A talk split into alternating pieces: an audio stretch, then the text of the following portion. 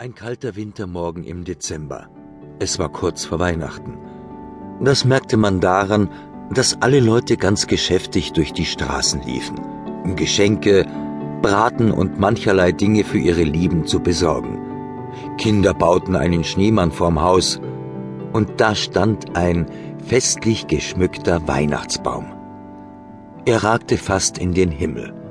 An der Baumspitze war ein Engel angebracht und in diesem Augenblick tanzten Schneeflocken vom Himmel, tanzten hernieder und bedeckten alles, dass es aussah, als ob Puderzucker vom Himmel fällt.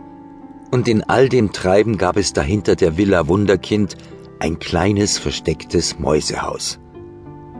Diese stand nahe dem großen Holzstapel, wo eine Mäusefamilie mit ihren zwei kleinen Mäusekindern wohnte.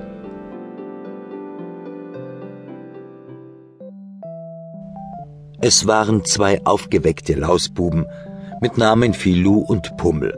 Filou, der Ältere, war, wie der Name schon sagt, ein kleiner Schlingel, sehr quirlig und immer zu neuen Streichen aufgelegt. Sein jüngerer Bruder Pummel stand ihm in nichts nach. Nur hatte Pummel eine große Leidenschaft, das Naschen. Deshalb trug er ein kleines Bäuchlein vor sich her. Dieses kleine Bäuchlein machte ihn zwar unverwechselbar und wurde seinem Namen gerecht, aber war ihm auch so manches Mal beim Umhertollen und Spielen im Wege. Dann hatte er keine Lust mehr, legte sich faul auf die Couch und machte es sich mit Naschereien gemütlich. Das dauerte so lange, bis Filou wieder eine geniale Idee für ein neues Abenteuer hatte. Dann sprang Pummel wild entschlossen von der Couch und folgte seinem großen Bruder. Filou war bekannt für seine Lausbubenstreiche und Abenteuerlust. So wurde es den beiden Mäuserichen nie langweilig.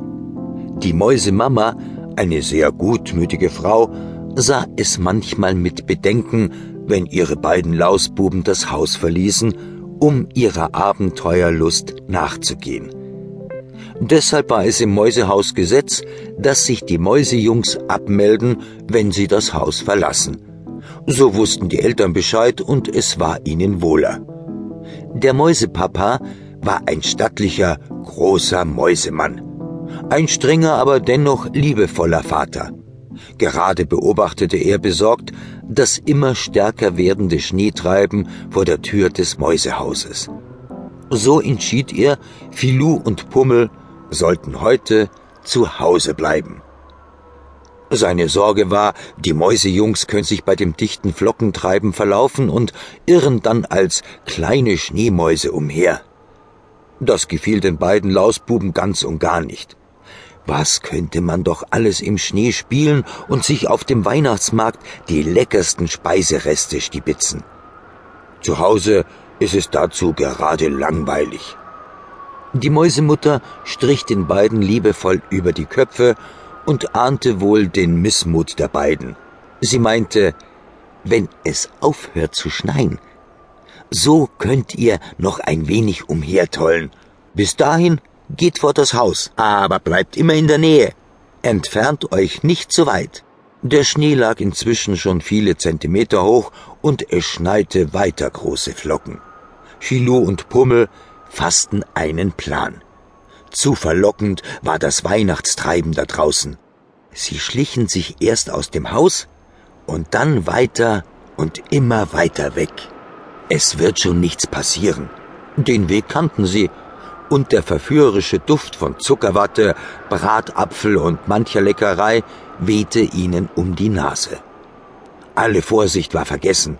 Das Schneegestöber war so stark, die beiden sahen ihre Mäusetatzen vor Augen nicht.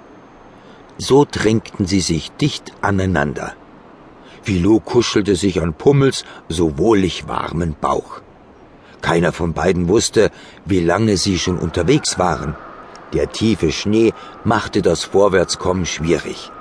Das Laufen mit den kleinen Mäusefüßchen fiel schwer und wo waren sie überhaupt? Ach herrje, Pummel blickte Filou etwas ängstlich an. Auch Filou zuckte nur ratlos mit seinen kleinen Mäuseschultern. Sie hatten sich verlaufen.